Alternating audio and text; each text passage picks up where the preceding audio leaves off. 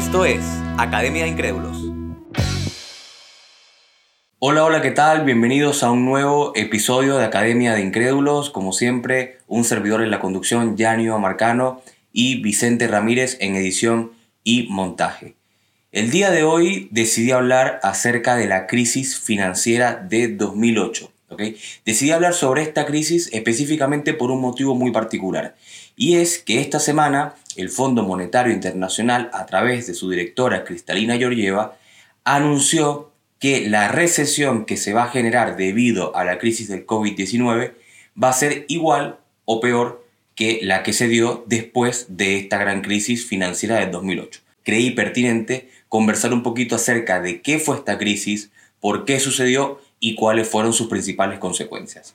Antes de comenzar a entrar en materia, voy a hacer un experimento y es que voy a dejar dos segundos sin hablar para que se suscriban al canal. ¿Ok? Ahí vamos.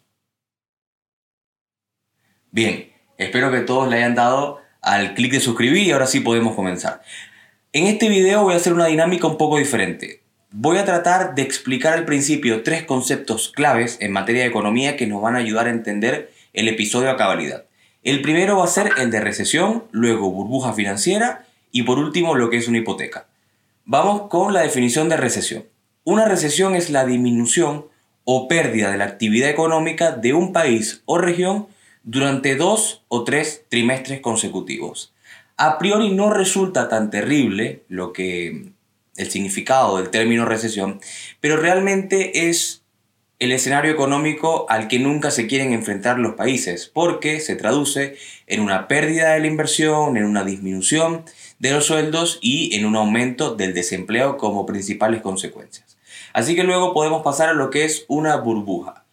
Una burbuja se da cuando debido a la especulación descontrolada y prolongada acerca de un activo, llámese acciones de empresas, materias primas o cualquier otro activo, este precio se aleja cada vez más de su valor real. Entonces, ¿qué es lo que sucede? Que las personas empiezan a invertir de manera especulativa en un activo, como expliqué, materias primas, acciones de empresas, lo que sea, y cuando se dispara este precio al alza, resulta que muchos inversores se dan cuenta de que esto no vale lo que las personas están diciendo que vale, se retiran de esta mm, se retiran de este mercado y muchísimas personas que se quedan dentro del mercado pierden sus ahorros o pierden sus inversiones. Y por último, vamos a hablar de qué es una hipoteca. Básicamente es una garantía que se constituye para asegurar el cumplimiento de una obligación. Es decir, una institución te otorga un crédito y tú, para asegurarle el cumplimiento del pago de ese crédito, presentas algo en garantía. ¿Ok? Entonces, habiendo definido estos tres conceptos, podemos entrar directamente a hablar de lo que fueron los antecedentes de esta crisis del 2008. Y vamos a tener que irnos específicamente al 2001. En el año 2001 va a estallar una burbuja financiera llamada la burbuja.com. ¿Qué resultó esta burbuja.com? Resulta que para este momento empiezan a aparecer todas estas empresas como eBay, como Amazon, como Google y como muchas otras que prometían dominar el comercio a través de la web en los años posteriores. Muchas de ellas, como las que acabo de mencionar, permanecen a día de hoy. Pero también había muchas que eran chatarras, que eran empresas basura y que eran empresas que no tenían la manera de cómo lograr todas las cosas que estaban prometiendo. Mucha gente vio en esto el futuro y empezó a invertir de manera descontrolada en todas estas empresas. Resulta que pasó lo que expliqué hace un momento. Muchos inversores se dieron cuenta de que estas empresas no valían lo que la gente estaba diciendo y empezaron a retirar sus inversiones. Y mucha gente que se quedó dentro perdió todos sus ahorros. ¿Por qué esto es importante? Porque cuando estalla la burbuja.com del 2001, se iba a empezar a gestar otra burbuja. Las personas dejaron de especular en el mercado de empresas relacionadas al comercio por Internet y empezaron a especular en otro mercado. ¿Cuál fue este mercado? El mercado inmobiliario. Y este va a ser el mercado clave para entender la crisis financiera del 2008. ¿Qué fue lo que pasó en este mercado inmobiliario? Que los bancos empezaron a otorgar créditos para la obtención de viviendas a trabajadores pobres o con malos trabajos en Estados Unidos, trabajadores que además tenían un nulo o un pobre historial de crédito, con intereses altos. ¿Cómo funcionaba esto? Funcionaba que los bancos le prestaban dinero a trabajadores con malos sueldos en Estados Unidos, pero como eran trabajadores de riesgo, le colocaban tasas de interés altos, es decir, iban a tener que pagar mucho por ese dinero que le estaban prestando.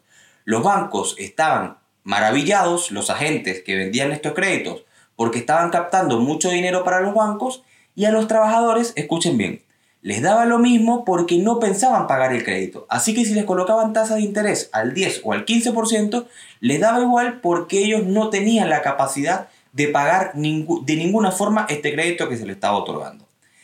Resulta que esto se convirtió en una práctica bastante común en todos los bancos y en 10 años se había duplicado el número de hipotecas de alto riesgo en Estados Unidos, de alto riesgo, me refiero a este tipo de hipotecas que se le daban a trabajadores de alto riesgo, y el 40% de todos los préstamos que se otorgaban en Estados Unidos eran de este tipo. Es decir, se había creado otra burbuja. Resulta que para 2006 los precios de las propiedades inmobiliarias empezaron a disminuir. ¿Por qué empiezan a disminuir? Porque mucha gente se da cuenta en el mercado inmobiliario de que estas personas no iban a poder pagar por estos créditos que habían solicitado. Al haber mucha menos demanda de la que había hace 3 o 4 años, el precio de las propiedades empezó a disminuir. Y aquí vamos directamente con la historia de la crisis. Tenemos que irnos al año 2007. Como expliqué, los bienes inmobiliarios habían empezado a bajar de precio debido a que muchos no podían cubrir sus préstamos. Y resulta que para febrero de 2007, los primeros bancos especializados en este tipo de créditos empiezan a quebrar. Empiezan a quebrar porque, claro, muchas personas no pueden pagar sus préstamos, los bancos reclaman las hipotecas, colocan todas estas casas en venta, pero nadie las puede comprar. Y como nadie las puede comprar, los bancos no tienen liquidez, es decir, dinero en efectivo, para poder hacer frente a sus obligaciones. Y empiezan a quebrar los bancos más pequeños. Hacia abril de 2007, la caída del mercado subprime, esta crisis se llamó en Estados Unidos crisis subprime, hace referencia a estas hipotecas de alto riesgo. La caída del mercado subprime empezó a tener un impacto en bancos de todo el mundo. ¿Por qué? Porque resulta que esta práctica de otorgar hipotecas a personas que no podían pagar créditos se empezó a extender por todo el mundo, no solamente se dio en Estados Unidos. Y ya para abril, muchos bancos y muchos países empezaron a ver temblar sus economías por todo esto que estaba sucediendo. Hacia julio del 2007 las bolsas empezaron a caer. ¿Qué son las bolsas de valores? Vamos a tener un video explicando la historia y el funcionamiento de las bolsas de valores, pero básicamente son índices bursátiles que se mueven por el entusiasmo y pánico de los inversores y generalmente reflejan el estado de las economías. Entonces, ¿qué fue lo que pasó?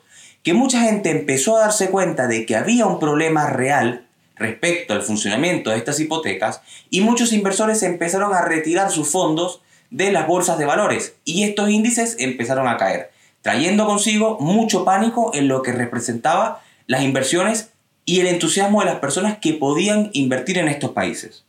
El mismo año 2007 los bancos centrales de los países tuvieron que prestar a los bancos más de 400 mil millones de dólares para evitar que estos bancos quebraran. Esto es algo bastante significativo porque los organismos centrales de los países, organismos públicos, tuvieron que salir al rescate de instituciones privadas, ya que si todos estos bancos quebraban, el descalabro económico iba a ser bestial.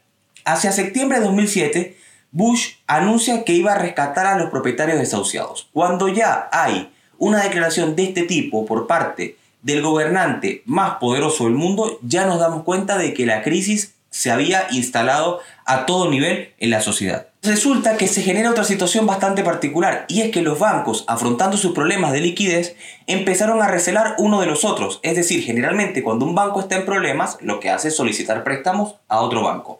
Resultó que ningún banco confiaba en el otro, porque como todos se habían visto inmersos en esta práctica de dar hipotecas a personas que no podían pagar créditos, todos los bancos sabían que quienes estaban solicitando préstamos también eran bancos que estaban en problemas. Por lo tanto, Nadie sabía cómo reaccionar en un mercado financiero que nunca se había enfrentado a una crisis de este tipo desde la Gran Depresión de 1929. ¿Habrá videos sobre la Gran Depresión? Por supuesto que habrá videos sobre la Gran Depresión. Aquí era un inciso. Cuando hice la encuesta en Instagram, varias personas me aconsejaron y me sugirieron hacer un video sobre la Gran Depresión por el tema de la crisis económica que podía ocasionar el COVID. Decidí hacerlo sobre esta crisis financiera del 2008 porque sus efectos pueden ser más parecidos que los de 1929. Pero también habrá videos sobre la Gran Depresión, ¿ok? Entonces, para enero del 2008, la ONU ya avisó de un claro riesgo de estancamiento de los países. Es decir, Recién para enero de 2008, un año después que comienza toda esta vorágine de crisis, es cuando la ONU avisa de que va a haber una recesión. Una declaración parecida a la que acaba de dar la directora del Fondo Monetario Internacional. Y el 21 de enero las bolsas de valores americanas sufrieron su peor caída desde el 11 de septiembre del 2001. ¿Qué sucedió el 11 de septiembre de 2001? Efectivamente, la caída de las Torres Gemelas. Imaginen lo que representó esta crisis para el mercado económico de Estados Unidos y el mercado económico mundial, que la caída de las bolsas fue peor que el día que cayeron las Torres Gemelas. Esto es para poner en perspectiva un poco lo que significaron ambos traumas.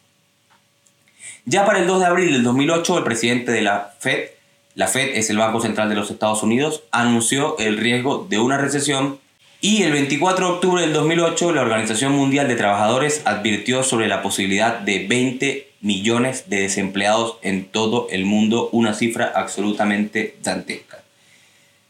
Básicamente esto fue lo que sucedió en la, crisis, la gran crisis económica del 2008 y es impresionante cómo una mala estrategia corporativa de muchos bancos de otorgar hipotecas a personas que no debían y una estrategia que, ojo, y esto es algo importante, no conocían los altos mandos directivos de los bancos. Fue una estrategia desarrollada únicamente por los agentes de ventas de estos bancos que para asegurarse ventas de hipotecas las otorgaban a personas que no podían pagar.